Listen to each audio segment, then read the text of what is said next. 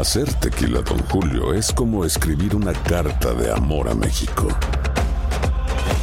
Beber tequila, Don Julio, es como declarar ese amor al mundo entero. Don Julio es el tequila de lujo original, hecho con la misma pasión que recorre las raíces de nuestro país. Porque si no es por amor, ¿para qué? Consume responsablemente. Don Julio Tequila, 40% alcohol por volumen, 2020. Importado por Diageo Americas, New York, New York. Boost Mobile tiene una gran oferta para que aproveches tu reembolso de impuestos al máximo y te mantengas conectado. Al cambiarte a Boost, recibe un 50% de descuento en tu primer mes de datos ilimitados. O, con un plan ilimitado de 40 dólares, llévate un Samsung Galaxy A15 5G por $39.99. Obtén los mejores teléfonos en las redes 5G más grandes del país. Con Boost Mobile, cambiarse es fácil. Solo visita boostmobile.com. Boost Mobile, sin miedo al éxito. Para clientes nuevos y solamente en línea, requiere AroPay. 50% de descuento en el primer mes requiere un plan de 25 dólares al mes. Aplican otras restricciones. Visita boostmobile.com para detalles. Cassandra Sánchez Navarro junto a Catherine Siachoque y Verónica Bravo en la nueva serie de comedia original de VIX, Consuelo, disponible en la app de VIX ya. ¿Te preocupas por tu familia? Entonces, ¿por qué darles solo huevos ordinarios cuando pueden disfrutar de lo mejor? Eggland's Best, los únicos huevos con ese delicioso sabor fresco de granja, además de la mejor nutrición, como 6 veces más vitamina D, 10 veces más vitamina E y 25% menos de grasa saturada que los huevos regulares, además de muchos otros nutrientes importantes. Así que, dales los mejores huevos. Eggland's Best, mejor sabor, mejor nutrición, mejores huevos. El siguiente podcast es una presentación exclusiva de Euforia On Demand. La cosa está bien difícil en el Congreso eh, so- para los Dreamers. Para el presupuesto no tanto, porque todo indica de que el Congreso va a aprobar una extensión temporal por otro par de semanas para seguir debatiendo o, o tratando de llegar a un acuerdo para el tema de los, de los Dreamers. Hay mucho desacuerdo, hay muchas tendencias y hay mucha inquietud también. ¿Cuál es la propuesta inicial que ya se sabe, ¿no? Que va a traer este plan. Es, es lo mismo que presentó hace un par de semanas el, el congresista Pete Aguilar con otro grupo de 39 representantes en la, en la cámara, en la cámara baja. Es una propuesta que so- eh, permite la construcción del muro, pero bajo condición de revisar lo que hay, una, una serie de estudios. Pero le ofrece a los Dreamers una residencia provisional por ocho años, al término de los cuales ellos podrían pedir la residencia legal permanente y después, con el mismo, dentro del mismo proceso de la Green Card, convertirse en ci- ciudadano de Estados Unidos. En el fondo, e- en esa parte es casi similar al- a lo que propone el presidente Trump, pero con menos regulaciones en cuanto a, por ejemplo, inmigración legal, a reunificación familiar. Ellos están más en la idea de modernizar el actual sistema y no eliminarlo y cambiarlo por otro muy drástico. Jorge, eh, Sí. hay una inquietud. En derecho, nosotros decimos, siempre es mejor un mal arreglo que un buen pleito. Entonces, si el presidente hace esta propuesta de facilitar la residencia rumbo a la ciudadanía de los Dreamers y pone como condición la construcción del muro, ¿por qué no se llega a ese acuerdo? Si lo que hay Eh, que resolver es el problema de los Dreamers. Sí, por lo que hay detrás. Eh, eh, si uno lee en, en- en, eh, entre líneas la propuesta del presidente, es una propuesta totalmente, diría yo, antiamericana históricamente hablando. Es decir, Estados Unidos es una nación de inmigrantes. La propuesta del presidente lo que quiere es no es reducir, sino cambiar radicalmente, por ejemplo, la reunificación familiar. Eso es un tema crítico. Eh, segundo, propone solamente un acuerdo para los Dreamers dentro de un marco de reforma migratoria, pero coloca 9.2 millones de indocumentados al borde de la deportación, porque no altera ni cambia el decreto de que la inmigración indocumentada es una, para, para el presidente es una falta criminal, una, una amenaza a la seguridad nacional y pública. Para él, pero no para la ley. Es que él lo que quiere es cambiar la ley.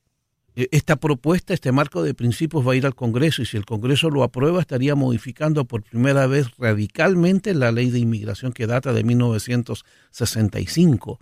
Al no, al no ser claro, al no presentarlo con claridad, entonces se crea esta confusión y muchos puede- pueden llegar a pensar que, ok, si está proponiendo lo de los Dreamers, ¿por qué no aceptamos el resto? Pero debemos mirar a la inmigración en su conjunto El resto son papás, el resto son hermanos, el resto son hijos, el resto son familia. Y no solo el aspecto de la reunificación familiar, hay muchos otros puntos que lo vuelven crítico. Por ejemplo, el, eliminar prácticamente la política de asilo, la política de refugiados, el regresar a sus países de origen y no darle la oportunidad a las personas para que hagan una solicitud de asilo, no respetar los tiempos del debido proceso, no darles la asistencia necesaria para que defiendan sus casos de asilo, descongestionar bruscamente las cortes de inmigración, poner a 350 mil personas que están eh, más o menos en, con discreción procesal en cuanto a sus deportaciones para que sean deportados aceleradamente, más construcción de cárcel, más contratación de agentes fronterizos, en fin, todo el conjunto lo volvería una maquinaria de deportaciones increíble que pondría los 9.2 millones, como le dije, en, proceso de deportación acelerado. Y por último, la aceleración no solamente consiste en apurar esto, sino en tratar de evitar a toda costa de que las personas cuando sean arrestadas vean un juez de inmigración y que la decisión de la deportación no lo tome una corte, sino un agente de seguridad nacional. Mm. Sí, pero entonces me luce como un gobierno autocrático donde no hay eh, el check and balance de una democracia pura.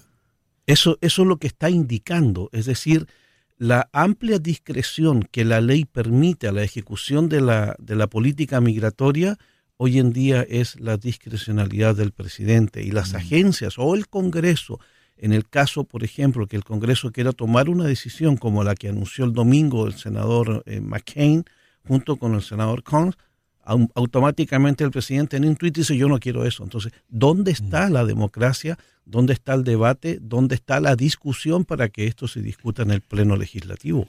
Eh, Jorge, no sé si estás de acuerdo conmigo, pero yo llevo muchos años en este país y de, siempre lo que he visto entre los dos partidos es que todo el mundo se quiere llevar el crédito de una reforma migratoria. La última que se hizo la hizo el presidente Ronald Reagan. ¿Crees tú que durante eh, eh, los términos, el término o los términos si es reelegido de Donald Trump se llegue a, ese, a ese punto, a esa meta de tener una reforma migratoria en el país entero? Es, interesante, pero hay analistas que ya lo han dicho, entre ellos el ex canciller mexicano Castañeda.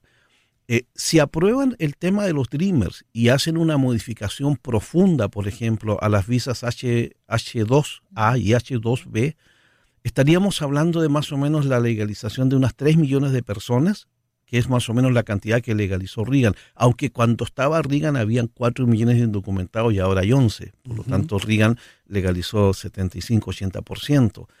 Pero el, la mayoría de las personas que podrían beneficiarse con esto interesantemente son mexicanos.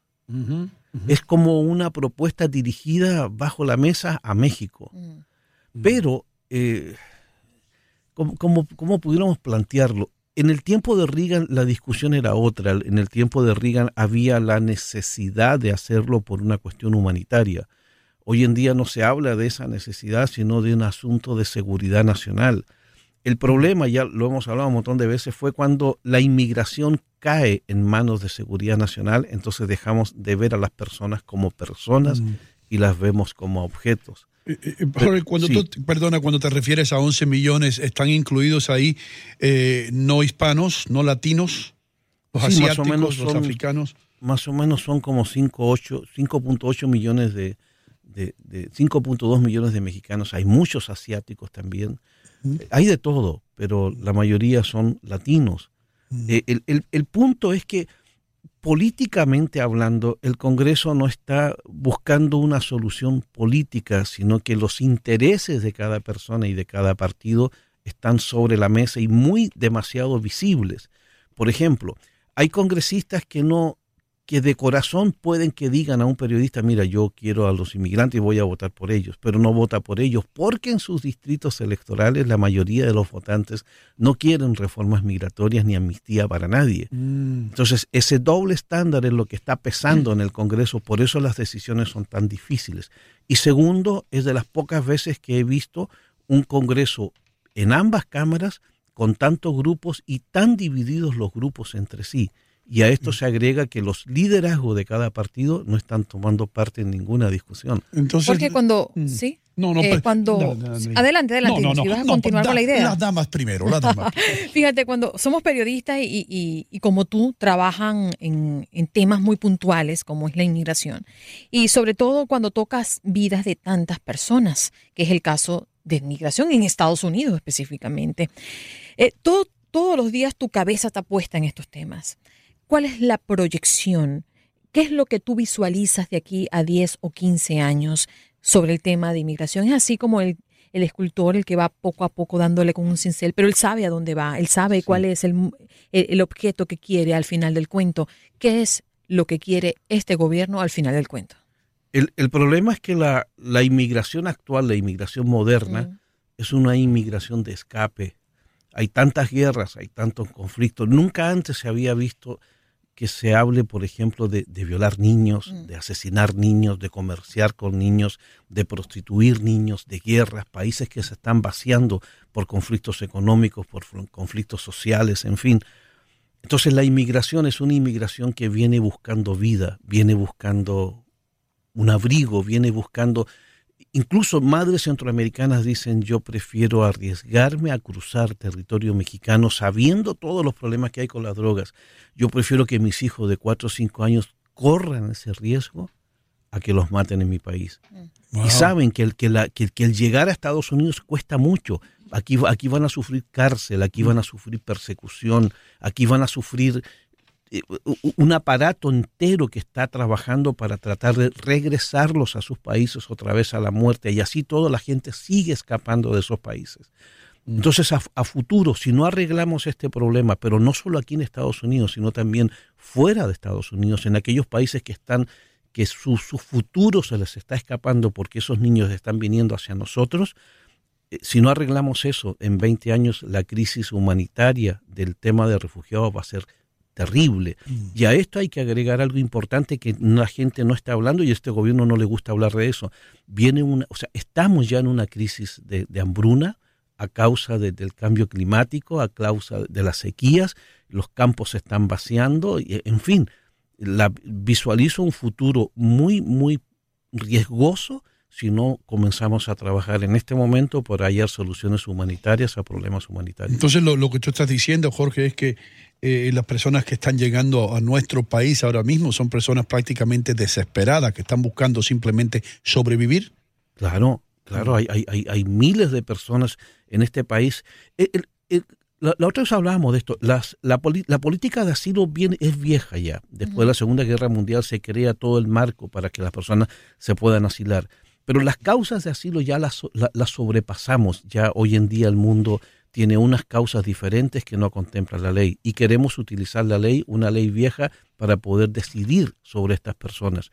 Es un problema serio, un problema humano y Estados Unidos es un país grande, de pantalones largos, que tiene que enseñarle al mundo entero cómo tratar el problema de los refugiados. Jorge, gracias por estar con nosotros, hermano. Aquellas personas que nos escuchan y quieren obtener más información, ¿qué deben hacer?